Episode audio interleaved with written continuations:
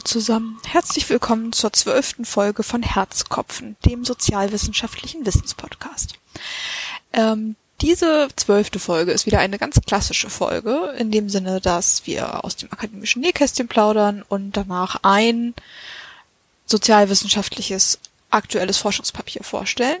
Sie ist nur irregulär insofern, als dass wir was Neues ausprobieren wollten für die Einleitung und das am Ende der ganzen inhaltlichen Sachen aufnehmen wollten und das dann einfach vergessen haben. Ähm, genau, aber deswegen bin ich jetzt in der Einleitung allein und wir experimentieren da weiter rum. So, und jetzt geht's aber erstmal los. Ähm, und ich hatte mir gedacht, Luise, ähm, diese Woche als Thema zum, aus dem akademischen Nähkästchen plaudern, würde sich vielleicht anbieten, ähm, weil es uns alle jetzt äh, in Kürze wieder betreffen wird und vielleicht auch sogar schon betrifft, Lehrevaluation. Hm. Darüber ja, haben wir noch nicht gesprochen, oder? Thema. Jetzt kommt mir jetzt ja plötzlich bekannt vor. Nee, ich glaube nicht. Nee, ne? Ich glaube, ich glaube, also ich, wir haben in unserem Leben natürlich schon oft drüber gesprochen. aber Fairer Punkt. Aber wir haben es noch nie aufgezeichnet. noch nicht im Podcast. Okay, genau. gut. Ja, was heißt, es betrifft uns demnächst, äh, das, das heißt, bei dir steht es noch an. Du hast ja, also ich habe noch gemacht. Ich habe noch bis jetzt, wir kriegen ja immer von der Verwaltung diese zentralen ähm, Links zu diesem Evaluationssystem, das wir dann an die Studis weitergeben sollen. Und das habe ich noch nicht erhalten dieses Semester. Ah ja, okay. Ich weiß nicht, vielleicht ist auch alles anders dieses Semester, weil es digital ist. Vielleicht läuft es einfach jetzt anders. Ich weiß es nicht. Ja, aber euer Semester hat ja auch etwas später angefangen. Das stimmt, wir haben etwas später angefangen, ja. Also auf jeden Fall wurde ich dieses Semester noch nicht evaluiert und ich gehe davon okay. aus, dass es aber mir noch bevorsteht. Jedenfalls nicht, dass du wüsstest. Nicht, dass ich wüsste. Und genau, also nicht so, dass es auch bei mir angekommen ist, die Evaluation. Wahrscheinlich äh, evaluieren an die Studierenden natürlich die ganze Zeit, Am dass man davon Band. viel mitbekommt. Ja, das ist richtig. Ja, das ist vielleicht auch besser so. Nee, bei uns haben die tatsächlich schon ich will jetzt nicht lügen, aber ich glaube sogar Ende November schon stattgefunden, weil die ah. Idee nämlich hier eigentlich ist, eine, also an der, an der Leuphana Uni eine Feedback-Kultur zu erzeugen, mhm. so dass man das noch im laufenden Semester sogar mhm. aufnehmen kann, wenn man mhm. möchte. Und es ist sogar so, das finde ich eigentlich ziemlich cool, dass man hier auch, wenn man seine Evaluation E e e Evaluation. Seine Ovulation, nee, warte mal. seine Evaluationsergebnisse kriegt, dass äh, die einem nicht nur diesen schönen Bogen mitschicken, auf dem man die Durchschnittswerte auf den ganzen Dimensionen sieht, auf denen man äh, bewertet wurde und den Vergleich zum Mittelwert des Gesamt aller Lernenden im Fachgebiet oder sowas, mhm sondern sie schicken einem auch noch Folien mit, die man dann in der Lehrveranstaltung benutzen kann, um mit den Studierenden zu sprechen.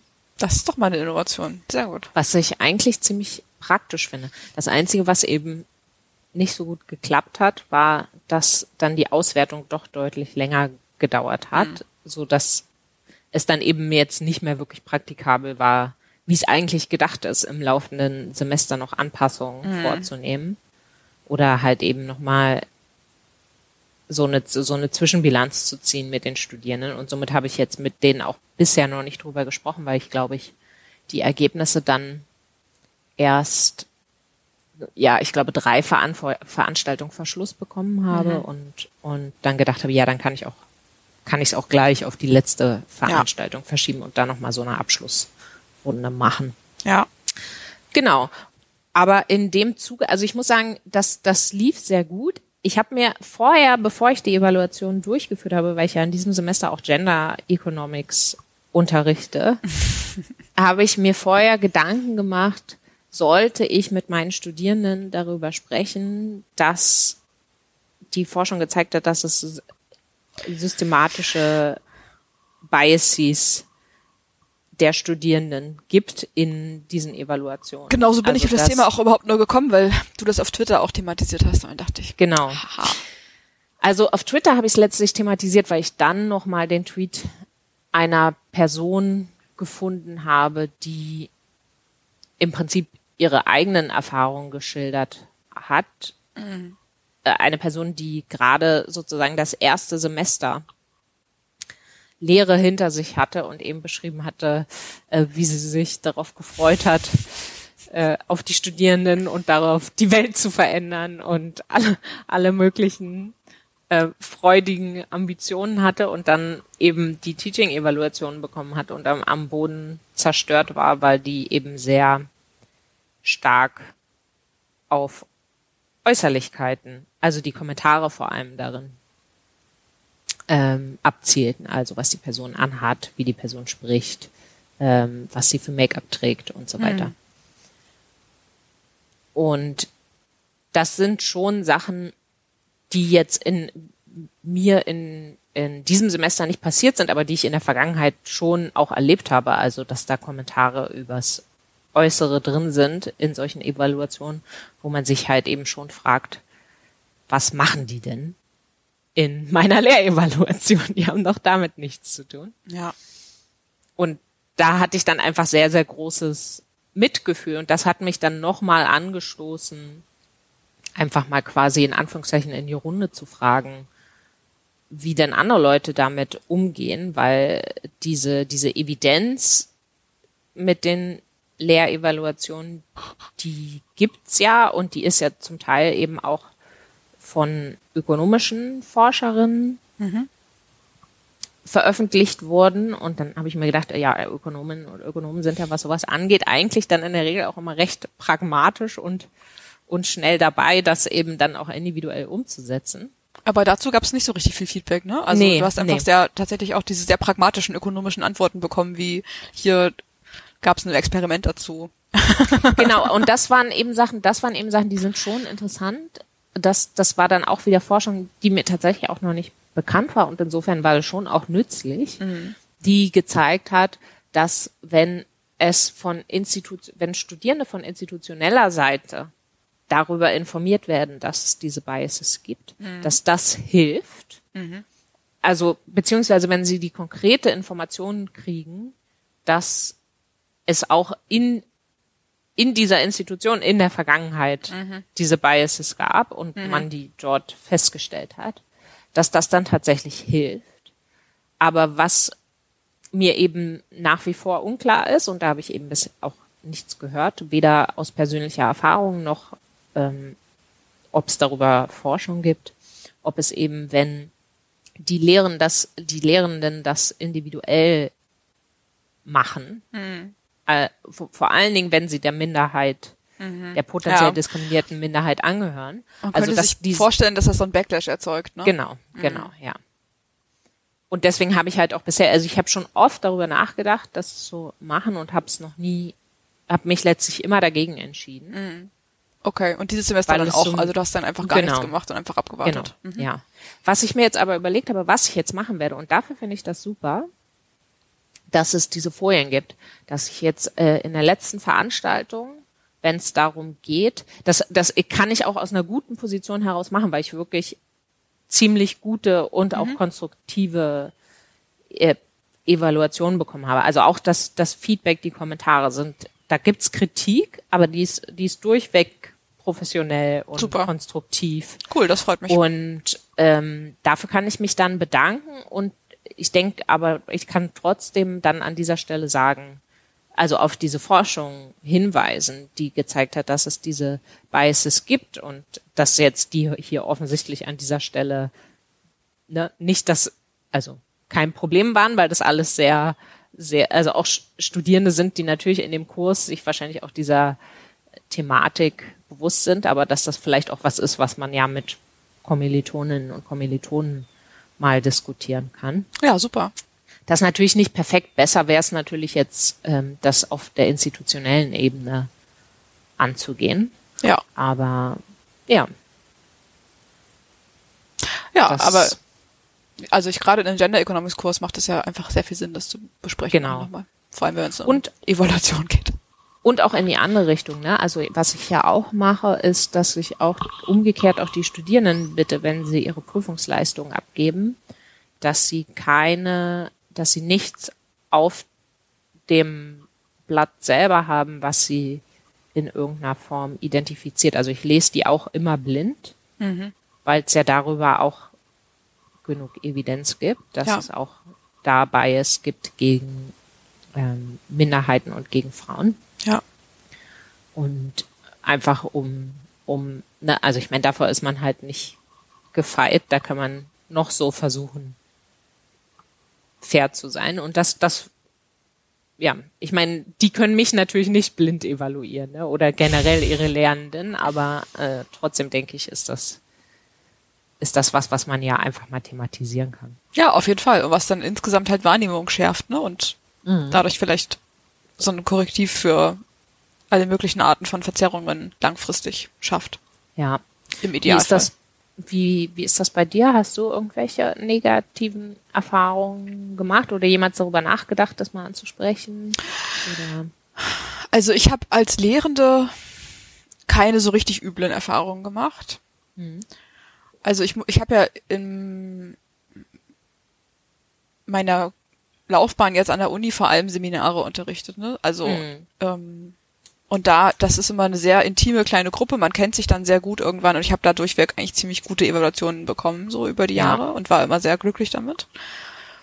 Ich habe dann letztes Semester einmal vertretungsweise vorletztes Semester, letztes Wintersemester ähm, eine, die Vorlesung gemacht, die sonst äh, meine Chefin macht, weil die im Forschungssemester war. Mhm. Und da war ich ziemlich niedergeschmettert am Ende von den Evaluationen, weil ich mir wirklich den Arsch aufgerissen habe. Mhm. Und ähm, das eh, also ich fand das eh, also es war eh eine etwas frustrierende Erfahrung. Es war auch schön und so, aber es war schon auch manchmal ziemlich frustrierend, so ein Vorlesungsformat in einem Hörsaal, da ist die Akustik auch total schlecht. Das war da in dem Mhm. Hauptgebäude von der Uni Hamburg, ESA B. Und du kannst Mhm. die Leute auch gar nicht hören, selbst wenn sie versuchen mit dir zu reden. Das ist fürchterlich. Ja. Und es hat so eine ganz, es war so eine ganz fürchterlich einseitige Atmosphäre dann irgendwann, hat sich auch ganz schnell eingespielt einfach. Und ich war, fand das eh immer sehr anstrengend, da zu sein und so. Und es war eh, also es hat echt ganz schön viel Energie gekostet. Und dann habe ich am Ende irgendwie so Bewertungen bekommen, also ganz viele einfach schlechte Bewertungen kommentarlos, was Mhm. einem auch überhaupt nichts bringt. Mhm. Also was heißt ganz viele, aber im Schnitt war es halt schon schlechter, als was ich so gewohnt war, Mhm. also einfach an Bewertungen. Ne? Und dann ähm, ein Kommentar, der mich besonders geärgert hat, der irgendwie sowas war wie bei einer Vorlesung um 10 kann man ja wohl erwarten, dass die Lehrende pünktlich kommt. Und ich war halt immer pünktlich. Also ich kann mich halt, ich komm, ich habe halt echt nochmal nachgedacht, habe gedacht, äh, ich habe echt ganz selbstkritisch nochmal drüber nachgedacht, ob ich, ob ich regelmäßig zu spät komme. Und ich war immer pünktlich. Das einzige Mal. Ich habe einmal zu spät in dieser Vorlesung angefangen. Und das lag daran, dass der Beamer kaputt war. Krass. Das war einfach nicht meine Schuld. Und Ich, hab ich glaube, dazu, dazu muss man auch an dieser Stelle sagen, dass, dass Eva ein Mensch ist. ja, stimmt. Wenn man sich mit ihr trifft, sie ist immer mindestens fünf Minuten früher da. Und ich weiß, ich habe mittlerweile schon ein schlechtes Gewissen, wenn ich es mal schaffe, pünktlich zu unseren Verabredungen zu kommen, weil ich weiß, dann wartest du schon seit fünf Minuten. Ja, das ist natürlich auch schlecht und erzeugt äh, ungünstigen Druck, ne? Aber es ist mir einfach in die Wiege gelegt worden. Also äh, ich plane einfach Ja. immer sehr viel Puffer ein und bin deswegen einfach tendenziell zu früh bei meinen Verabredungen. Ja. ja. Ja, Und auch bei meinen Lehrveranstaltungen. Ja, anyways. das ist schon krass. habe ich mich fürchterlich drüber geärgert und dann irgendwann gedacht, ich vergesse das jetzt einfach. Also was soll's, keine Ahnung. Vielleicht, keine Ahnung, vielleicht hat die Person mich auch irgendwie verwechselt oder hat aus Versehen den falschen Link angeklickt oder weiß der Geier, was Ja. da passiert ist. Also ich weiß es nicht. Ja, Nee. krass. Aber, aber kein, also auf jeden Fall habe ich keine so richtig, also ich habe als Studierende das schon mitbekommen, dass äh, über Lehrende auch wirklich anhand von Körperlichkeiten und auch anhand von Mhm. Geschlechterdimensionen und anderen Ungleichheitsdimensionen, also wirklich hart geurteilt wurde so und habe dann teilweise auch Streit deswegen angefangen in Vorlesungen, aus denen ich dann rausgeflogen bin, weil ich die Laute war. Aber aber ähm, ja, Renitent. also als als Lehrende bisher Gott sei Dank nicht. Ich ich ja keine Ahnung. Man kriegt's halt auch, ich glaube, genau, man kriegt's halt nicht mit und das ist wahrscheinlich auch ganz nicht gut so. Es Ich möchte ist, glaube ich, deshalb gut gar nicht so, wissen, ja. was viele meiner Studierenden über mich denken. Denke ich. Nee. Auch. Ja, naja. Aber anyways, es freut mich, dass es für dich dieses Semester sehr gut funktioniert hat. Ich bin mal gespannt, was bei uns noch geht dieses Semester. Ja. Ja. Ich äh, bin auch gespannt, halt mich auf dem Laufenden. Das mache ich. Ja. Vielleicht kommt Können wir ja vielleicht so ein Nähkästchen reloaded machen. Genau. Aber nur, wenn es gute Nachrichten sind. genau. Vielleicht solltest du mal was träumen über deine, Hm, deine. Evaluation. vielleicht sollte ich das mal machen. Das hat ja gut funktioniert in der Vergangenheit. Als Ja, Strategie. genau. Ja. Ich habe Ja. geträumt, alle meine Studierenden finden mich ganz toll. Genau. Ja. Ja, Es super. gibt Standing Ovations am Ende Semesters. Alle, alle rufen Zugabe. Alle steigen auf ihre Tische und Ja. sagen, äh, was sagen die nochmal? Zugabe. Die Nein. Schüler im Club der Toten Dichter? Oh, Weiß ich nicht mehr. da offenbare ich jetzt eine Bildungslücke. Hast du nicht gesehen? Nee. Okay, naja. Das ist auch ein Kann guter Film, kann man nicht. schon mal gucken. Ja, war, stand schon oft auf meiner Liste. Aber offensichtlich habe ich ihn auch so lange nicht gesehen, dass ich nicht mehr weiß, was. Ja. Oh, oh, hm, hm, mein, hm, hm. Aber ich weiß nicht was das Objekt war. Naja, anyways, vergessen wir das schnell. Klappen Kommen wir wir, lieber an zu dieser den- Stelle genau. das Nähkästchen zu. Wir klappen das Nähkästchen zu und kommen zu den ernsten Themen des Lebens. Ja, du hast uns heute ein Papier vorbereitet. Ich habe ein Papier heute vorbereitet. Wieder eine ganz, ganz klassische Folge machen wir heute. Ja, heute wieder alles wie immer. Also, oder, naja, du weißt schon. Also, genau, ganz Wie meistens. wie, wie früher immer. Also ganz klassisch auf jeden Fall. Ich habe ein Papier gelesen, ge gesehen, gelesen, war völlig begeistert und habe gedacht, das ist genau richtig für äh, diese Folge. Und zwar ist es auch wirklich ganz brandfrisch aus der Druckerpresse. Also ich glaube, ich habe Mhm. die E-Mail zur neuen Ausgabe des äh, American Sociological Review letzte Woche bekommen und da ist das erschienen, das Papier. Jetzt Okay. in der Februarausgabe sozusagen, das ist die erste Ausgabe dieses Jahr. Und zwar ist es ähm, von Andras Tilschik, der ist Professor an der Universität in Toronto, an der Rottman School of Management und hat ein Papier veröffentlicht mit dem Titel Statistical Discrimination and the Rationalization of Stereotypes. Mhm. Also es geht sozusagen um eine, ähm, ja, eine der Kerntheorien auch in der Gender-Ökonomik und auch in der Arbeitsmarktökonomik, um statistische Diskriminierung und aber halt mit einem, mit einem Spin, den ich sehr interessant fand. Ähm, und er macht dann dazu auch ein Survey-Experiment mit ganz Mhm. interessanten Ergebnissen. Da habe ich gedacht, das schließt sich doch irgendwie ganz gut an an die Papiere, die wir in letzter Zeit so diskutiert haben. Ja, auf jeden Fall. Aufregend. Ähm, jetzt ähm, schmeiße ich dich einfach mal ins kalte Wasser, aber ich bin mir sicher, dass man das mit dir machen kann. Ähm, Luise, willst du uns mal kurz die Theorie der statistischen Diskriminierung zusammenfassen? Ja, klar. Kein Problem. ja, dein, dein, dein Brot und Butter sozusagen. Genau, also bei der statistischen Diskriminierung geht es darum, dass die Mitglieder von zwei Gruppen, nennen wir sie jetzt mal ganz platt, äh, die grüne und die blaue Gruppe, unterschiedliche Produktivitätsmerkmale im Durchschnitt haben. Also das heißt, ein zufällig gezogener blauer äh, äh, äh, Mensch der blauen Gruppe und ein zufällig gezogener Mensch der grünen Gruppe, die können theoretisch gleich produktiv sein, aber im Durchschnitt sind beispielsweise die grünen Menschen produktiver und die Arbeitgeberinnen, die können die Produktivität der Person nicht genau beobachten und was sie dann machen, ist letztlich, sie diskriminieren nach dem Erwartungswert, also sozusagen nach dem statistischen, nach der, nach dem statistischen Mittelwert der Produktivität. Das klingt jetzt ein bisschen abstrakt, aber plastisch heißt es dann zum Beispiel, wenn man jetzt Männer und Frauen nimmt, die sind im Durchschnitt gleich produktiv, aber beispielsweise Frauen haben statistisch gesehen äh, eine höhere Wahrscheinlichkeit, in, in Elternzeit zu gehen oder für lange Zeit zu verschwinden oder dann eben auch nur in Teilzeit zurückzukommen. Also habe ich äh, gerade ziemlich schockierende Stati Statistiken meinen Studierenden gezeigt, die gesagt haben, das wäre doch alles total outdated. ähm, und dann macht es eben aus, äh, aus Sicht der Arbeitgeberin Sinn zu sagen, also ich weiß ja nicht, wenn ich jetzt eine Frau einstelle, was die vorhat. Und selbst wenn ich sie fragen dürfte, kann sie mir ja viel erzählen. Und sie hat natürlich einen Anreiz zu sagen, nein, ich, ich, ich gehe nie im Leben in Ich hasse. Kinder. Also man, man darf das ja auch gesetzlich gesehen nicht fragen. Ne? Aber selbst wenn Ja. man es dürfte, hättest, hättest du jetzt als, als Bewerberin keinen Anreiz mehr, da die Wahrheit zu sagen.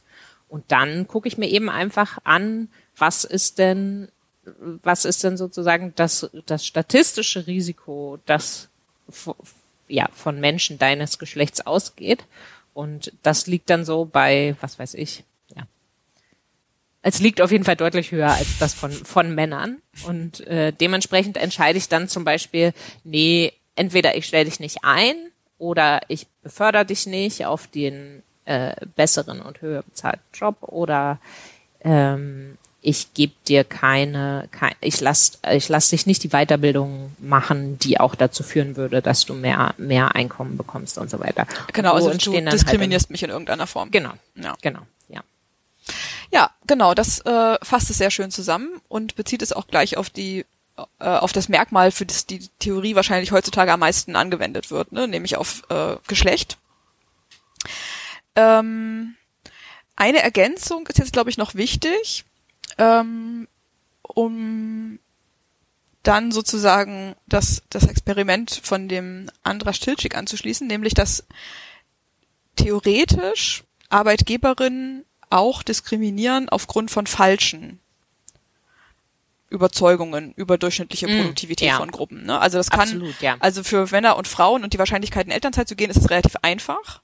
Ja. Also das ist einfach, ne, biologisch sind nochmal Frauen diejenigen, die die Kinder bekommen und statistisch sind Frauen auch diejenigen, die den größeren Teil der Elternzeit nehmen und den größeren ja. Teil der Erziehungsleistung und dann auch sich krank melden, zum Beispiel wenn das Kind krank ist und so ja. und nicht die Männer und deswegen ist es ganz eindeutig.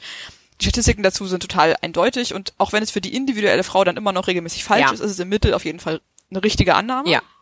Aber ich kann natürlich auch Annahmen treffen, die einfach falsch sind. Ich kann zum Beispiel glauben, Absolut, ja. dass ähm, keine Ahnung, kleinere Menschen fauler sind als große Menschen. Oder ja. dunkelhaarige Menschen schlauer sind als Blondinen oder so. Das sind alles falsche Stereotypen. Eva, du kommst ne, aber sehr schlecht weg jetzt hier gerade. ich habe jetzt beide Male zu meinen Ungunsten die Stereotypen geäußert. Ne? Gar nicht mit Absicht. Das ist mein, mein, mein interner Bias gegen mich selbst wahrscheinlich. Im, Vergleich mit dir auf jeden Fall.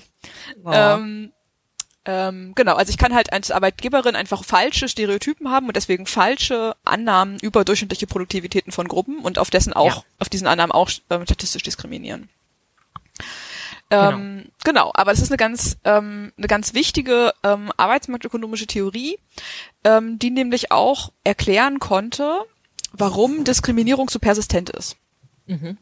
Also weil vorher hatten wir uns, hatten die Ökonominnen sich vor allem beschäftigt mit den ähm, Präferenzen für Diskriminierung von Gary Becker, ne, diese Tastes mhm. for Discrimination, wo es einfach darum geht, ich mag eine bestimmte Gruppe nicht, ich will nicht, ich ja. will die nicht beschäftigen oder ja. ich will die mit denen nicht zusammenarbeiten oder ich will von denen nichts verkauft bekommen als Kundin zum Beispiel. Ja. Ja. Und deswegen äh, wird gegen bestimmte Gruppen diskriminiert und da ist hat Becker selber aber auch schon festgestellt halt, dass das nicht ähm, nicht effizient ist und dass diese Leute wahrscheinlich dann im Wettbewerbsmarkt ähm, äh, wie soll man sagen, nicht bestehen, gegen, nicht bestehen können, genau, weil ja. durch ihre Diskriminierung sie nicht den besten, nicht die besten, nicht die produktivsten ähm, Arbeitnehmerinnen mhm. auswählen und nicht diskriminierende Arbeitgeberinnen würden dann ähm, ja besser sein genau. und müssten dann Aber besser das im, im Markt bestehen. Das, das setzt eben Wettbewerb voraus. Also, genau, natürlich, genau, das, also genau. Hast. Aber auch in Wettbewerbsmärkten mhm. sehen wir ja Diskriminierung, einfach mhm. empirisch. Insofern ja. muss es sozusagen noch andere Gründe für Diskriminierung geben. Genau, das heißt, es, es muss entweder tatsächlich echt Sinn machen oder dieser Glaube, dieses Stereotyp, was du gerade gesagt hast, mhm. das muss einfach so weit verbreitet sein, dass, dass jeder und jede Marktteilnehmerin, Arbeitgeberin, dass das davon überzeugt ist. Ja, genau. Genau. Also genau. Und da ist auch dieses Beispiel von Frauen, die Kinder kriegen, wieder ein sehr gutes Beispiel, weil halt mhm. das einfach sehr, ähm, ja. Ähm. Aber es stimmt zum Beispiel, dass vor allem, also das spricht auch dafür, aber das wird jetzt vielleicht auch ein bisschen zu philosophisch, dass, dass vor allem Sachen, äh, Diskriminierungsanlässe in denen immer, also in denen irgendwann mal ein, die, die, ein, ein Körnchen Wahrheit drin steckte. Mhm. Selbst wenn sich das dann ändert, kann es sein, dass die, dass die Stereotypen halt viel, viel länger brauchen, um sich mhm. anzupassen. Ne? Mhm. Was dann aber wiederum auch Ansätze, ähm, Anreize schafft dafür, dass es sich gar nicht ändert. Ne? Also ein Beispiel jetzt von, mhm. von Frauen und dem dem, äh, dem Kinderkriegen und wer nimmt die Elternzeit, ne? wenn so ein Paar entscheidet, wer von uns beiden bleibt denn jetzt länger zu Hause. Durch statistische Diskriminierung hat dann natürlich auch aus Perspektive des Paars statistisch gesehen der männliche Partner einfach eine bessere Chance auf eine bessere Karriereentwicklung, wenn mhm. er denn Vollzeit im Unternehmen bleibt. und die, die Partnerin eben nicht, weil es kann sein, dass ihr, ihr, ihre Arbeitgeberin weiterhin ihr Aufstiegsmöglichkeiten verweigert oder äh, was, Ja. auch, was auch immer. Ne? Völlig Dass dann richtig. wiederum Anreize kreiert, Ja. dass tatsächlich weiterhin auch die Frauen diejenigen Ja. sind. Ähm, Das sind dann die sozusagen, sozusagen diese se sich selbst erfüllenden Stereotype. Und also vielleicht sogar noch einen Schritt früher, gar nicht, also gar nicht erst sozusagen in der Entscheidung, wer kümmert sich ums Kind, sondern noch einen Schritt früher, könnte es halt gut sein, dass ähm, Angehörige dieser Gruppe, denen durchschnittlich niedrigere Produktivität unterstellt wird, dann auch schon weniger in ihr Humankapital investieren. Ja, Ne, ist genau. auch, also wenn ich sozusagen erwarte, ich werde diskriminiert im Arbeitsmarkt, dann mache ich mir vielleicht gar nicht mehr die Mühe, dann tätige ich diese Ja. Investition gar nicht mehr in den nächsthöheren Bildungsabschluss, weil ich weiß, ich werde diese Erträge nicht bekommen, weil ich Ja. diskriminiert wäre. Ja, Genau. das war schon das noch relevanter bei rassistisch motivierter Diskriminierung. Ja. Das, da gibt's auch viel Forschung zu. Genau, da ist auch sehr viel Forschung zu, ja. dass halt für diese Gruppen, die haben einfach im wahrsten Sinne des Wortes einen geringeren Return on Investment auf ihre, auf ihre Bildungsinvestition, Genau, wenn sie diskriminiert werden. Ne? Ja. genau. Und dadurch werden sie dann weiterhin diskriminiert und das ist halt, also, ja, genau, Ja. ein, ein vicious circle. ja. Ähm, genau, das ähm, sehr gut. Das haben wir eine sehr gute Grundlage gelegt, glaube ich. Ich kann jetzt nämlich ähm, relativ schnell zusammenfassen, was Andra Stilzig in diesem Papier in 20 Seiten ausführt. Ah, was aber cool. wirklich, was ich wirklich einfach sehr, sehr gut liest. Also ich kann das total empfehlen. Ich habe das so ganz entspannt hier am, am Sonntagnachmittag auf der Couch gelesen, weil es einfach echt ein super Papier ist. Oh, cool. Ähm, und zwar, also genau, wir haben jetzt festgehalten, die Theorie der st- statistischen Diskriminierung, st- st- st- statistischen Diskriminierung, ähm, ist sehr intuitiv und sehr überzeugend und sehr äh, weit verbreitet.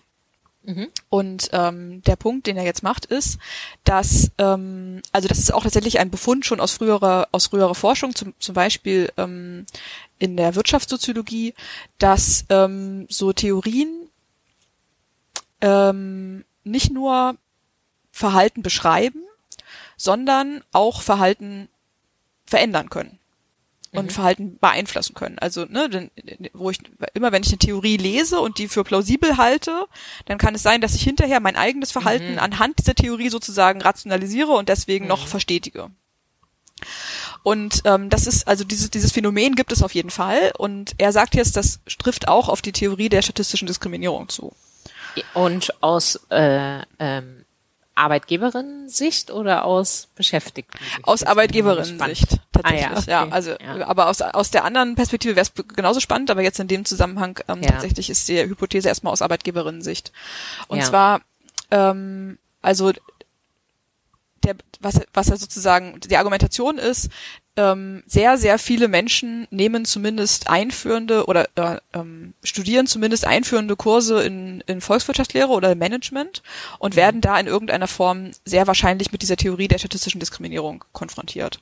Also im, im deutschen Stud äh, im amerikanischen Studiensystem oder im nordamerikanischen Studiensystem funktioniert auch noch, noch mal das Studieren noch mal ein bisschen anders. Viele haben ja dann noch so ein Minor, ne, und haben dann Economics Ja. als Minor und haben dann zumindest mal so Einführungskurse in, in VWL halt gehört. Noch mehr als in, in Deutschland, glaube ich. Hm?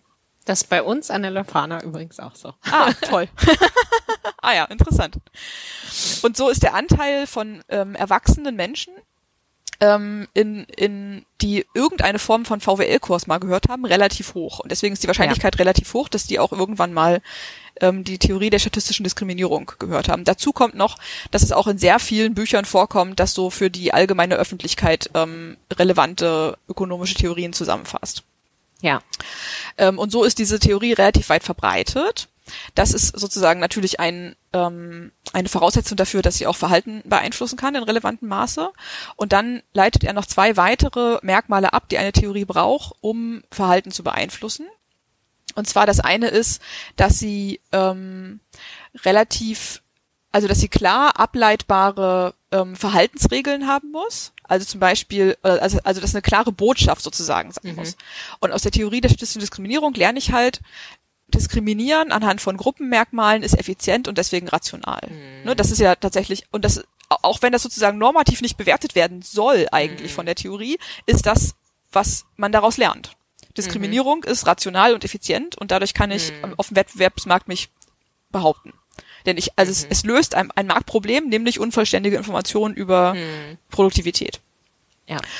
Und das andere Merkmal, was er sagt, was eine Theorie braucht, um Verhalten zu verändern, ist, dass sie nicht offensichtlich normativen Werten widerspricht.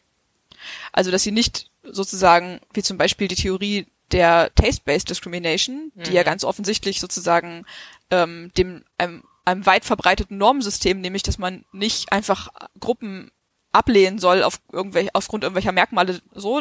Also ich soll nicht einfach sagen, ich mag kleine Menschen nicht und deswegen nicht mit kleinen Menschen arbeiten wollen. Ja. Ähm, ähm, an, genau, anders als das wird halt die statistische Diskriminierung in der Regel als äh, fair und wertneutral ähm, präsentiert und widerspricht Ja. jetzt erstmal nicht offensichtlich irgendwelchen Normen. Ähm, genau, und aus diesen beiden ähm, Merkmalen dieser Theorie ähm, sagt er halt, also leitet er die Hypothese ab, dass wenn Menschen dieser Theorie ausgesetzt werden und über die lernen, dass sie dann wahrscheinlicher aufgrund von Gruppenzugehörigkeit ähm, diskriminieren und dass ihre Zustimmung zu Stereotypen steigt. Boah.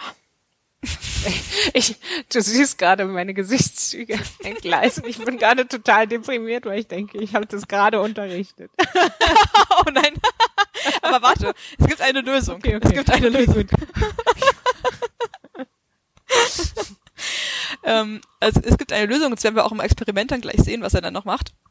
Und zwar sagt er, dass man, dass man das, ähm, äh, wie sagt man da, dass man diesen ungewünschten Effekt wahrscheinlich ähm, konterkarieren kann, indem man äh, kritisch über diese Theorie auch berichtet Okay. indem man nämlich genau diesen Zusatz zum Beispiel macht, dass diese Überzeugungen auf, auf Basis dessen ich zwischen Gruppen unterscheide, dass die falsch sein können und sehr wahrscheinlich auch Okay. falsch sind in ganz vielen Fällen. Okay, und wie ich gemacht. wie ich dich kenne, genau, unterrichtest du halt auch genau so.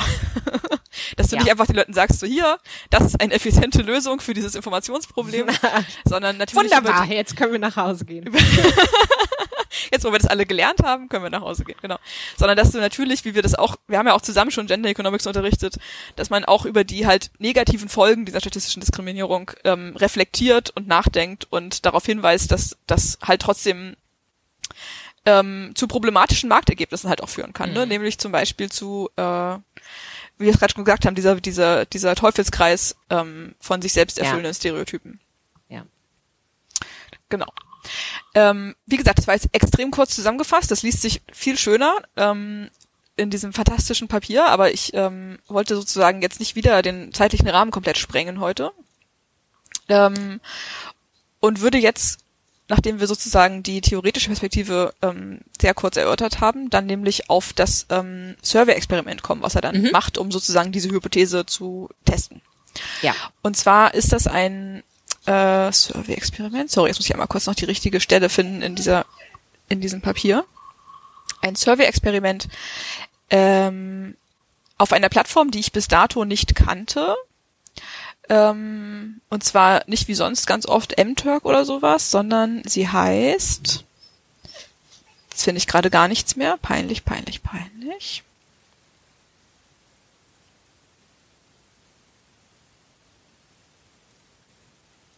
Sie heißt anders. Damn. Warum bin ich denn so verwirrt gerade?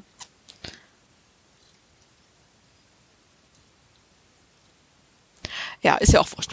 Irgendeine Ja. Online-Plattform, wo auf jeden Fall ähm, die, ähm, wo man relativ ähm, viele relativ hochqualifizierte Teilnehmerinnen findet. Und ähm, was er macht ist, er nimmt nur Teilnehmerinnen mit ähm, Erfahrung in Management, also sozusagen diese Arbeitgeberperspektive ähm, einzunehmen. Ähm, genau, und sozusagen eine, eine relevante ähm, Gruppe an Teilnehmenden auch zu haben. Ähm, und zwar, aha, Prolific Acad Academic heißt das. Plattform. Ich habe einfach der falschen Stelle gesucht. also er hat am Ende 2500 Teilnehmerinnen mit Managementerfahrung, ähm, genau, die in diesem Online-Experiment, in diesem Online-Survey-Experiment dann teilnehmen. Und was er jetzt macht, ist, er teilt die in vier Gruppen. Und zwar eine Gruppe, die bekommt überhaupt keine Informationen über irgendeine Form von Diskriminierungstheorie. Eine Gruppe bekommt eine 350 Worte lange Zusammenfassung über die statistische Diskriminierung. Und eine Gruppe bekommt eine Zusammenfassung über die Taste-Based Diskriminierung von Becker. Und eine vierte Gruppe bekommt auch statistische Diskriminierung zusammengefasst, aber mit einem kritischen Kommentar versehen. Also die erste ist völlig unkritisch sozusagen, wie er, er sagt, er hat es auch aus, in vielen Textbüchern so ähm, gefunden, einfach wo denn die ähm, die Schlussfolgerung tatsächlich ist, das ist effizient und löst ein Marktproblem und äh, ist deswegen rational. Mhm. Ähm, muss man auch nochmal kritisch Economics Textbücher lesen, glaube ich, Mhm. diesbezüglich. Ähm, genau, und eine andere Gruppe, wo er dann halt noch äh, kritische Kommentare, wie zum Beispiel die ähm, zugrunde liegenden Stereotype können einfach falsch sein, Ja. ähm, anfügt. Und diese ähm, Kontrollgruppe, die zu Taste-Based Diskriminierung was hört, die soll sozusagen ähm, ähm, kontrollieren dafür oder soll kontrastieren sozusagen äh, mit einer Theorie, die eben nicht die, die, die diese zwei Ja. ähm, ähm, Charakteristika, die ich gerade beschrieben habe, erfüllt. Die nämlich Ja. zum Beispiel ganz offensichtlich gegen weit verbreitete Normen und Werte Ja. ähm, verstößt und deswegen wahrscheinlich das Verhalten äh, nicht beeinflussen wird. Das ist zumindest Ja. seine Hypothese. Ähm, genau. Und dann hat er noch sehr elaborierte ähm, Methoden, damit die Leute sozusagen nicht merken, dass sie in einem Survey-Experiment über den Einfluss von statistischer Diskriminierung äh, teilnehmen. Also damit sie nicht merken, was genau Gegenstand des Experimentes ist und daraufhin sozusagen ihre Antworten anpassen, weil sie schon erahnen sozusagen, was die Hypothese ist, die getestet werden Mhm. soll. Und dann so eine, äh, gibt's ja auch Literatur zu, ne? Das ist ja manchmal ja. so eine, Experimenter Demand. genau, Hm. Genau. Ähm, genau, dass die Leute dann genau das antworten, von dem sie glauben, dass es die Hypothese bestätigt, die gerade Genau, oder gerade eben Oder nicht. genau, oder Das gerade eben nicht, genau. Auf jeden Fall, dass Ja, ihre genau. Antworten anpassen. Das, das soll Ja, verhindert ja. werden. Und das macht er ganz clever, finde ich, indem er ihnen nämlich ähm, drei unterschiedliche Texte zu drei unterschiedlichen ähm, Wissenschaften, äh, wissenschaftlichen Disziplinen präsentiert. Ähm, Naturwissenschaften, dann Social Sciences und das ist dann halt der Mhm. Economics-Teil. Und dann noch ähm, äh, ich glaube, entweder Geografie oder Psychologie oder so. Also auf jeden Fall Mhm. ähm, unterschiedliche Texte. Dann liest du zum Beispiel einen Text über, ähm, keine Ahnung, irgendwie Astronomie, dann liest du den Text über statistische Diskriminierung und dann liest du noch einen anderen wissenschaftlichen Mhm. Text und beantwortest zu allen dreien hinterher Fragen. Okay, ja. Und dann gibt es hinterher ein scheinbar völlig damit davon unabhängiges Experiment, wo du ähm, ähm, als Manager ein Team zusammenstellen sollst. Mhm. Und ähm, wie gesagt, für die Teilnehmenden sieht das so aus, als wenn die beiden Experimente miteinander gar nichts zu tun haben und ähm, Mhm. einfach nur sozusagen zufällig jetzt zeitlich aufeinander folgen. Und ähm, das finde ich auch ganz cool gemacht. Und zwar hat er da ähm, ähm, also genau, erstmal werden dann in, im nächsten, in dem nächsten Teil die Teilnehmerinnen gefragt ähm, zu Stereotypen und wie sehr sie Stereotypen zustimmen oder nicht. Mhm. Und dann, genau, das ist, das ist sozusagen der zweite Teil des Experiments. Und dann im dritten Teil kommt erst diese, diese ähm, Management-Übung, wo sie ein Team zusammenstellen sollen. Hast du, hast du ein kurzes Beispiel für so ein, Für, für eine Frage wie sie wie, danach gefragt Ja, werden? ja, genau, ja. Nach den Stereotypen. Also zum Beispiel, ähm, das scheint auch ähm, irgendwie normiert zu sein. Also es gibt eine Acceptance of Stereotyping Questionnaire. Mhm. ähm, ist wahrscheinlich äh, in der Soziologie eine relativ äh, häufig erhobene äh, Information. Und zum Beispiel wird gefragt, ähm, wie stark man auf einer Likert-Skala von 1 bis 7, wo 1 ähm, stark nicht zustimmen und 7 Mhm. stark zustimmen ist, also wie stark man zustimmt der Aussage, Stereotypes are useful in daily life, even though they are not always correct. Ah, okay, also sozusagen tatsächlich zu den Stereo Überstereotypen als Thema und nicht so sehr, ob die Leute Stereotype haben. Also jetzt nicht, Genau. man gibt denen jetzt kein Stereotyp und, und also irgendwas Blödes. genau, nee, nee, sie werden tatsächlich über, Menschen über Stereotype und über die als. Ja, ja, genau, nee, Okay. ja, nee, das nicht, genau, ja, nee, sondern genau eher so auf dieser Metaebene über Stereotype.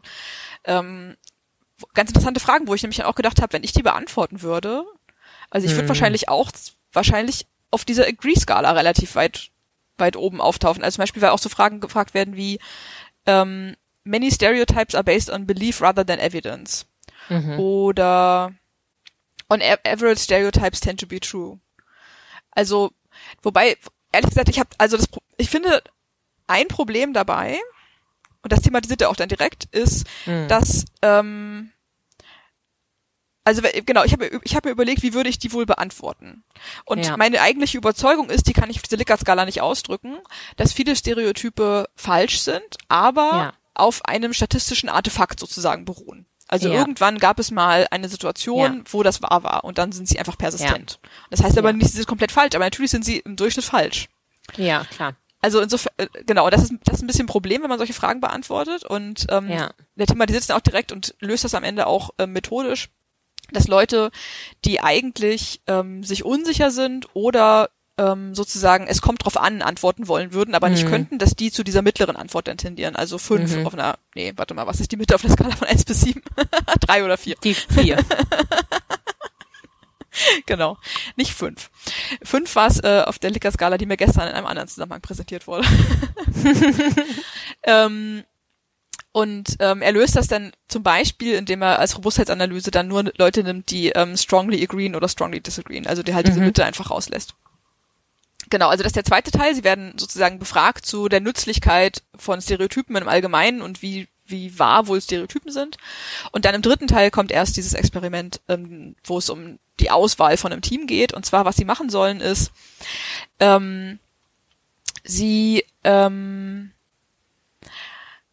sollen sich vorstellen, sie sind ähm, Managerin und haben zehn Profile von ähm, ähm, Studierenden im äh, Master of Business Administration, also dieser Mhm. MBA, der sehr verbreitet ist.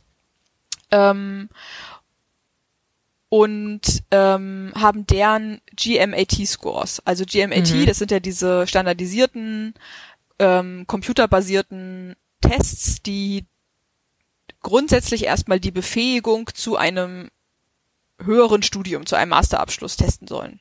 Im, im Mhm. weitesten Sinne. Und das machen die halt auf ganz unterschiedliche Art und Weise. Am Ende wird alles zu einem Score zusammengerechnet. Mhm. Das macht die Sache ganz praktisch.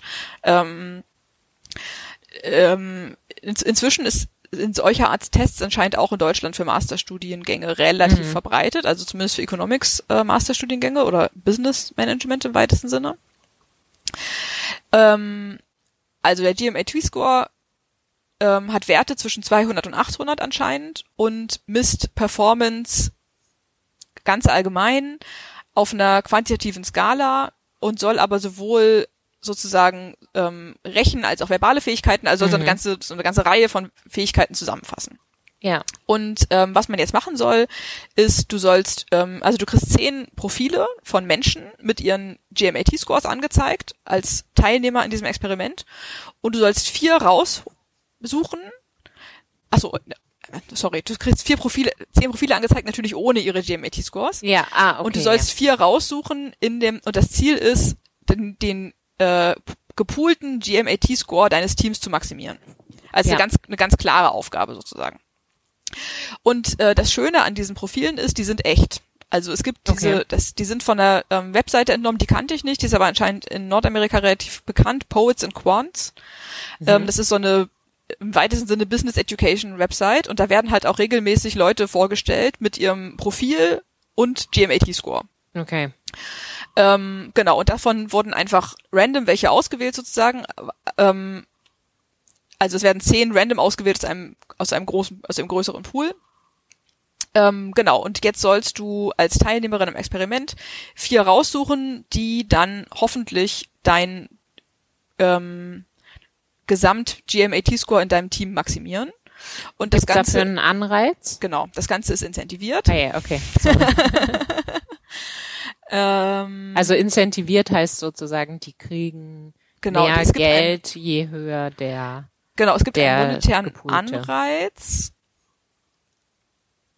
den ich, dessen Höhe ich gerade nicht mehr finde, aber es gibt auf jeden Fall einen, einen monetären Anreiz. Also Mhm. Genau, also die Leute haben, die Teilnehmerinnen im Experiment, die haben einen, einen echten Anreiz, möglichst die Leute auszusuchen, die, genau, die dann hoffentlich wirklich einen hohen GMAT-Score haben. genau.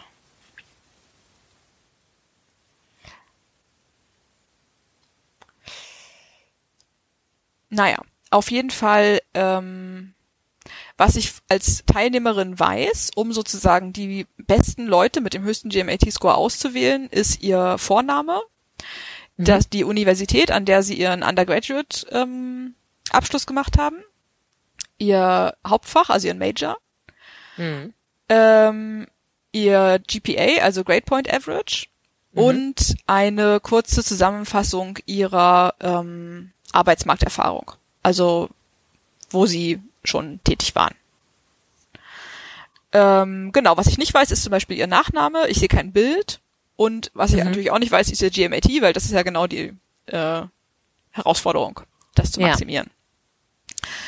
Ähm, Was ist denn jetzt aber eigentlich die Dimension, wo er glaubt, dass da statistische Diskriminierung stattfindet? Ja, da legst du deinen Finger direkt in die Wunde. Das ist auch die Frage, die ich mich gefragt, die ich mich gestellt habe, ich mir gestellt habe. Also er sagt, weil der erst, weil der Vorname Gender signalisiert, Ah, okay. kann man jetzt die ähm, Diskriminierung anhand von Geschlecht Hm. testen. Okay. Ja. F- Finde ich auch, ja, aber dazu müsste man ja davon ausgehen, dass die Leute das Stereotyp haben, dass Frauen im Schnitt schlechtere GMATs haben als Männer. Und das sehe ich gar nicht so richtig, ehrlich gesagt. Mhm. Also da, und dazu zeigt er auch nichts. Nee, dazu zeigt er auch nichts. Sondern das wird einfach, das wird einfach irgendwie vorausgesetzt. Also das finde ich, das finde ich jetzt schon ein bisschen seltsam, weil ich würde denken, ich hätte jetzt irgendwie eher erwartet, dass dagegen Leute von unterschiedlichen Hochschulen oder so viel eher diskriminiert wird. Weil das ja in den USA zum Teil schon sehr elitär, glaube ich, zugeht und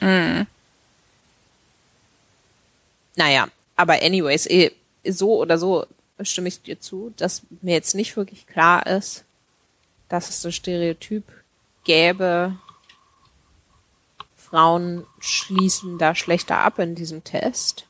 Ja.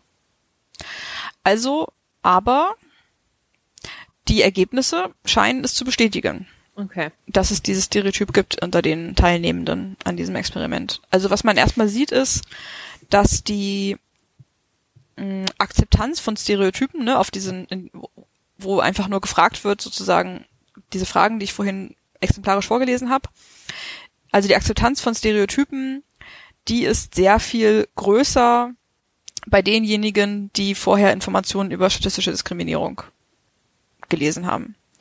Und die, also die ist größer bei den Leuten, die, die unter, in dem Treatment statistische Diskriminierung, als die, die gar keine Informationen bekommen haben. Sie ist aber auch größer ähm, als bei denen, die Taste-Based Discrimination ähm, zusammengefasst bekommen haben. Und die gute Nachricht ist, sie ist auch, also sie ist sozusagen bei denen, die statistische Diskriminierung mit dem kritischen Kommentar bekommen haben, äh, ungefähr ähm, gleich mit denen, die keine Informationen bekommen haben. Aber Moment mal, die, die Taste-Based gehört haben, bei denen ist es auch höher? Habe ich das gerade richtig verstanden? Nee, andersrum. Ah, okay.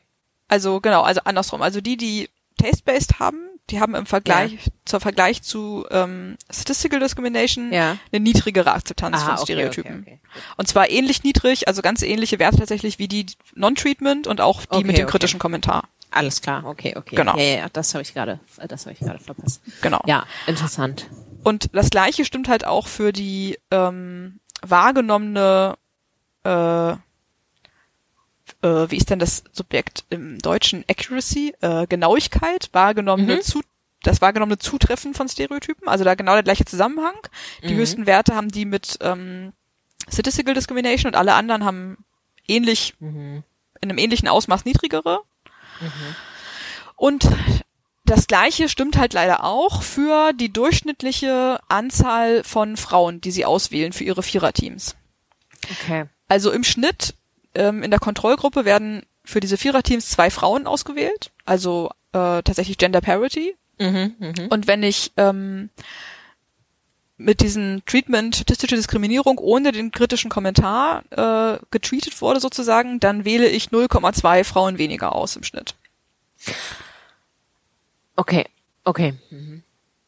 So, aber das heißt, also zehn Prozent weniger Frauen, okay. Genau. Aber das heißt ja, dass also ich frage mich dann, wenn die Kontrollgruppe, die gar nichts hört, über gar keine Theorie, Mhm. das spricht ja schon eigentlich dafür, dass gar kein Stereotyp äh, äh, besteht. wenn die, Mhm. wenn die Parity auswählen. Deswegen frage ich mich jetzt gerade, dieser Text, den die lesen, in de, äh, also über Diskriminierung, Mhm.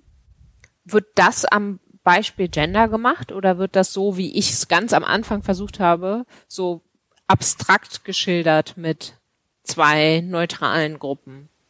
Da fragst du jetzt was, das, das ist bestimmt alles in diesem Online-Appendix äh, festgehalten, das habe ich aber gar nicht nachgeschaut. Das ist eine sehr okay, gute Frage. Ja. also das würde mich echt mal interessieren, weil ich, ich frage mich, wenn das bei, ob es nicht eher daran Hm. liegt, dass dieses Beispiel dir dich überhaupt erst auf die Idee bringt.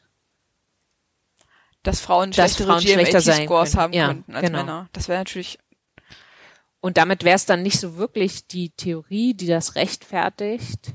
Also nicht so sehr diese Rechtfertigung, die dadurch entsteht, sondern ich meine, das kann ja trotzdem auch ein Problem sein, ne? wenn dir erst durch deine Begegnung mit dieser Theorie, zum Beispiel so wie ich es jetzt gemacht habe in, in meiner Lehrveranstaltung, dass ich denen dann auch wirklich nochmal gezeigt habe, wie viel häufiger Mütter in Elternzeit gehen als Väter und wie viel, äh, wie hoch, wie wahnsinnig hoch der Anteil der Mütter ist, die auch danach nur in Zeit, äh, in Teilzeit zurückkehrt und so weiter. Ne?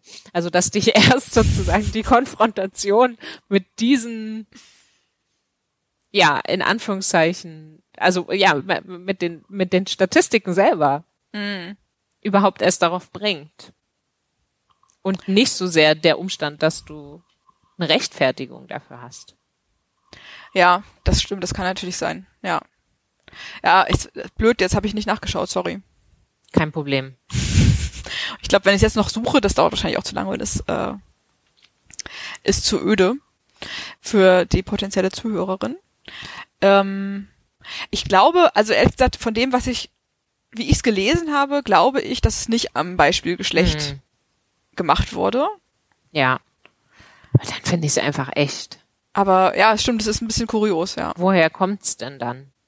Das stimmt. Also wenn die Non-Treatment einfach sozusagen Gender Parity herstellen, zwei von Ja. vier Mensch, Menschen Frauen auswählen, Ja. hm. Ja, ist eine gute Frage. Also es würde, glaube ich, ich würde über, ich denke, ich würde es überzeugender finden, wenn es auch in der Non-Treatment-Gruppe schon ein Ungleichgewicht gäbe, das sich dann noch Verstärkt. verstärkt. Ja. Ja. Ist aber, Aber- tatsächlich nicht so. Hm. Aber interessant, auf jeden Fall. Ja. Also genau, und, und dann äh, geht er noch einen Schritt weiter und macht noch eine, eine Regressionsanalyse mit den Daten, um zu gucken, ist das vielleicht von ähm, bestimmten Charakteristika der Teilnehmenden getrieben. Mhm. und ähm, zeigt halt, dass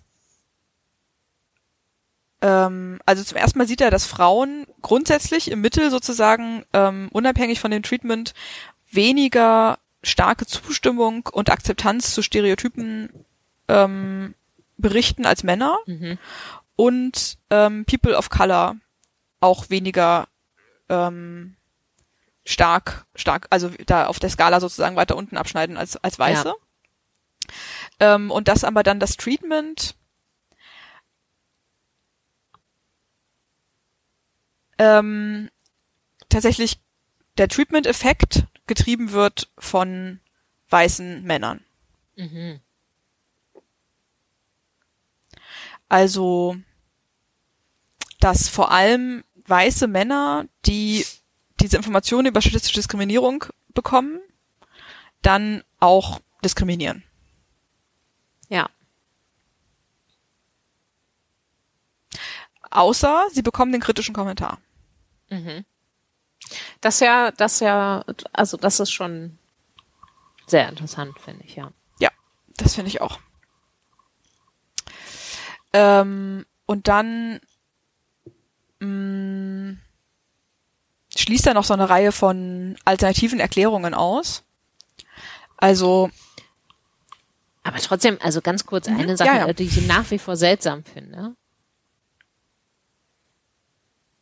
Ja, also wir haben ja jetzt hier so äh, diese Personen, die da gezeigt werden. Also es ist, ist es wahrscheinlich, also es ist unwahrscheinlich, dass es da tatsächliche Unterschiede gibt in den GPAs. Das heißt, es, also es gibt auf jeden Fall keine objektive statistische Basis.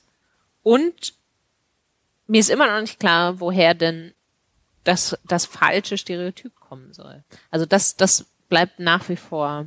Finde ich auch. Das bleibt nach wie vor irgendwie ein Puzzle. Ja. Also ich, ich äh, hatte auch damit gerechnet, dass, also ich, genau, ich war auch davon überrascht, weil ich, dass dann zumindest gezeigt wird, es gibt dieses Stereotyp, ja, also. Mhm. Aber anyways, du wolltest gerade noch was. Ja, ich habe dann gedacht, ich habe dann gedacht, naja, dann wird es das wohl geben und ich habe einfach, ich bin einfach zu naiv und blauäugig an die Welt rangegangen und habe gedacht, warum sollte irgendjemand glauben, dass Frauen im Schnitt schlechtere GMAT-Scores haben als Männer? Aber das scheint ja dann zu, zu stimmen. Aber jetzt, wo wir drüber reden, hast du recht, dass dieses, dieses, dieses Ergebnis in der Kontrollgruppe spricht eigentlich dagegen, dass es dieses Hm. Stereotyp gibt. Ja. Ja, zumal es ja auch so ein kombinierter Score ist, ne? Also es ist, glaube ich, schon immer noch ein sehr weit verbreitetes Stereotyp, was übrigens tatsächlich keine, äh, also jeder Grundlage entbehrt, dass Frauen in, in Matheaufgaben schlechter sind als Männer. Aber genauso besteht ja umgekehrt das Stereotyp, dass sie, dass sie in verbalen Aufgaben besser wären. Dementsprechend ist stimmt. mir einfach nicht so richtig klar, wie das in so einem kombinierten Score. Ja, du hast völlig recht, das ist nicht ganz einleuchtend. Aber anyways. Das stimmt. Ich muss gerade nochmal korrigieren, gerade was ich eben gesagt habe, bevor hier Unwahrheiten im Raum stehen bleiben. Also es ist so, dass er, ähm, also was ich, es ist so, dass Weiße und Männer stärkere Akzeptanz von Stereotypen berichten, aber dieser ähm, dieser Interaktionseffekt, der, dem, der besteht gerade nicht.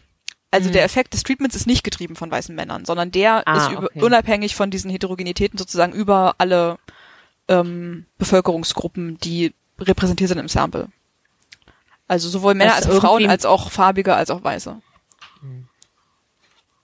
was irgendwie meinen Verdacht erhärtet, dass das Beispiel selber überhaupt erst die Idee kreiert haben könnte, Wir müssen jetzt das Beispiel noch suchen. dass es Produktivitätsunterschiede gibt. Ich suche jetzt das Beispiel. Und dann schneiden wir hinterher die Zeit raus, die ich brauche, um es zu suchen. Hast du es gefunden? Ja, ich habe es gefunden tatsächlich. Oh, sehr gut. Ähm, es, ist, es, es wirft weitere Fragen auf. Ah. okay. Und zwar ähm, ist es so, dass also äh, erstmal muss man sagen, das ist super, dass es diese ganzen Online-Materialien, also Online-Appendices noch gibt, diese ganzen ex experimentellen äh, Materialien, Material, boah, Sprachzentrum, Materialien sind alle äh, nach, nachlesbar. Mm, Also ähm, es ist in dem einleitenden Text zur statistischen Diskriminierung ähm, wird von easily observable, observable group level characteristics such as race or gender gesprochen, die die expected productivity von Bewerberinnen ähm, beeinflussen können. Okay. Und dann gibt es zwei Beispiele und die sind aber explizit nicht auf Geschlecht bezogen, sondern einmal auf Alter und einmal auf Leute mit einem Vorstrafenregister. Okay. Das heißt, daraus finde ich, Ja. kann man nicht ich so gut anstellen. jetzt das Stereotyp ableiten, Frauen haben schlechtere GMAT-Scores als Männer. Ja. Sondern es müsste dann schon ein schon vorhandenes Stereotyp sein. Hm. Ich finde einfach das Beispiel nicht so gut. Also ich hätte es einfach an einem anderen Beispiel gemacht, glaube ich, aber also ich verstehe schon, dass es so, dass es mit diesen echten Profilen ganz attraktiv ist Ja. und dass es einer echten Managerentscheidung relativ nahe kommt. Ja. Aber ich hätte, glaube ich, ein Beispiel genommen, wo offensichtlicher also entweder vielleicht, ja, ist halt ist auch die Frage, was möchte man eigentlich, ne? Möchte man eins mit dem offensichtlich wahren Stereotyp oder mit dem Mhm. falschen? Wüsste ich jetzt auch nicht als Experimenterin, was sozusagen das Nee, es wäre schon gut, wenn es ein falsches wäre, weil der Punkt ist ja irgendwie schon auch. Also ich meine, wenn es ein wahres Stereotyp ist, dann ist es ja trotzdem einkommensmaximierend für die mhm. Personen im Experiment zu diskriminieren. Mhm. So. Und ja, ja, äh, dann ist es ja auch, wie die Theorie sagt, dass im Durchschnitt die, die Gruppen, die Angehörigen der Gruppen nicht diskriminiert werden. Ja. So. Ähm, aber also insofern würde man schon ein falsches Stereotyp wollen, aber das ist ja eigentlich leicht zu finden. Aber gut, vielleicht ist es auch so. Ich meine, es kann ja auch sein, dass es gibt ja schon auch Forschung, die zeigt, dass beispielsweise unter Testbedingungen Frauen dann doch wiederum schlechter abschneiden oder dass teilweise auch die Ausgestaltung des Tests, beispielsweise wenn falsche Antworten bestraft werden mit Punktabzug und so weiter, dass, dass die dann konservativer antworten und dementsprechend auch schlechter schlechter abschneiden und so weiter. Diese ganzen Sachen gibt's ja eh und ich weiß jetzt einfach zu wenig darüber, wie der GMAT tatsächlich aussieht und und ja. ob es da in irgendeiner Weise, aber ja, wie gesagt, es bleibt mysteriös, weil ja einfach die Ergebnisse der Kontrollgruppe das nicht ja. zu unterstützen scheinen. Das ist wirklich eine Sache, die beim Lesen nicht aufgefallen ist. Ja, das ist wirklich mysteriös. Und ich frage mich dann auch, also ich meine, hätte er auch mit seinen Vornamen, hätte er ja auch im Prinzip auch gucken können nach äh, rassistisch motivierter Diskriminierung. Mhm. Ja, also werden Menschen, die jetzt einen in Anführungszeichen fremdklingenden Namen haben, eher diskriminiert. Ja. Ähm,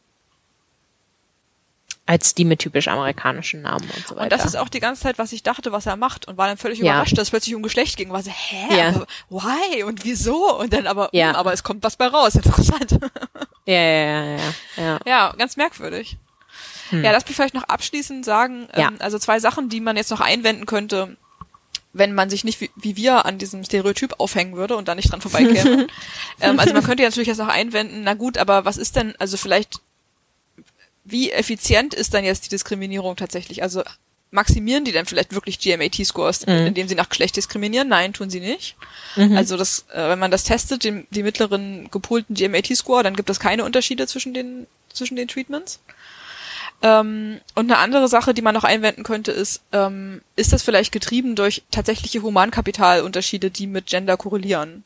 Mhm. Also sind vielleicht die Männer in diesem Sample im Schnitt auf den besseren Schulen gewesen oder haben die bessere Noten ja. oder so. Und nein, auch das, das, auch das ist ja. es nicht. Das ist natürlich berücksichtigt worden in der Zusammenstellung. Ich wollte gerade sagen, das hätte, hätte ich jetzt genau. angenommen, ja. Wobei ich ja, okay. Wobei ich es auch merkwürdig fand, dass es diese Informationen überhaupt gab, weil ich, oder diese Vielzahl von Informationen überhaupt gab, weil ich auch den Eindruck hatte, äh, das dürfte wahrscheinlich ein relativ guter Prädiktor schon sein. Für die GMATs. Also, ja, vor allen Dingen, vor allen Dingen diese, was war das, SAT-Scores, das sind GPA. ja, oder GPA, genau, ja. ach ja, ja, das ist im Prinzip, wie gut die in der Uni waren, ne, Grade Point ja. Average. Und dann wissen sie noch, auf welcher Uni die waren und so, also. Und welchen Major sie haben, ja. Ja, ja, da würde ich jetzt sagen, da hat man schon ziemlich gute, I aber gut. Das, wir müssen also, es jetzt nicht. Ja, was mich mal noch interessiert hätte, was aber nicht äh, verfügbar ist, die Information ist, wie gut die dann insgesamt jetzt darin waren, aus diesen zehn vorhandenen hm. Profilen die GMATs zu maximieren. Also ja. ob irgendeines von diesen angegebenen Charakteristika dafür eigentlich Informationen, relevante Informationen liefert, aber das wissen wir leider nicht. Ja, ja. Ja. Ja. Ja, interessant. Ja, also auf jeden Fall mh, mm, war das fand ich mal eine also eine sehr interessante andere Perspektive auf diese Theorie auf der statistischen Fall. Diskriminierung, weil ich ja. ja auch total also als ich das erste Mal gehört habe in meinem eigenen Bachelorstudium, war ich total geflasht und war so, ja, krass, das erklärt so vieles. Und es stimmt ja auch, es erklärt wirklich viel, ne? Ja. Aber es, ähm, gerade als Ökonominnen, finde ich, müssen wir uns immer mal wieder vor Augen halten, dass ähm, unsere ganzen Theorien und unser ganzes Rationalisieren und so, dass das vielleicht nicht immer nur komplett positive Effekte mhm. hat und dass man das wirklich ja. auch regelmäßig einfach kritisch reflektieren muss und kritisch hinterfragen muss und ne, also gerade dieses Framing als ja. das ist total super, das löst ein Marktproblem, ist effizient und rational, ja, ne? Das ist halt also man muss halt echt drauf achten. Wobei ich aber also da ich glaube, dass das hat sich, also da würde, das würde mich jetzt sehr wundern, wenn das jetzt heute immer noch so unterrichtet wird. Naja, also also er, er zitiert halt unter anderem aus so Vorlesungsfolien am, am MIT, Economics 101 mhm. sozusagen, oder wahrscheinlich nicht 101, aber halt einführende Economics-Vorlesungen. Und da mhm. wird das relativ kritisch tatsächlich einfach so hingestellt. Unkrit unkritisch, meinst Unkritisch, genau, ja, ja, ja. Äh, genau, relativ. Ähm, also ja, gut, das zum Beispiel Folien. Hm. Erzähl. Hm. Also lass mich einmal ganz kurz das vorlesen, was wirklich kurz ist. Das ist von diesen Vorlesungsfolien am MIT. Economists would generally say that employers should statistically discriminate because it is profit maximizing. It is not motivated by animus and it is arguably fair since it treats people with the same expected productivity identically, though not mm. necessarily with the same actual productivity. Many economists might endorse statistical discrimination as a good public policy.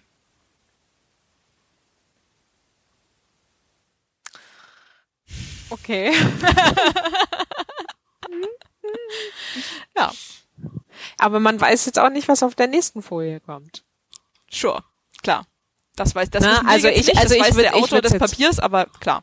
Ja. Ich würde jetzt, ne, das also das meine ich, äh, das ja.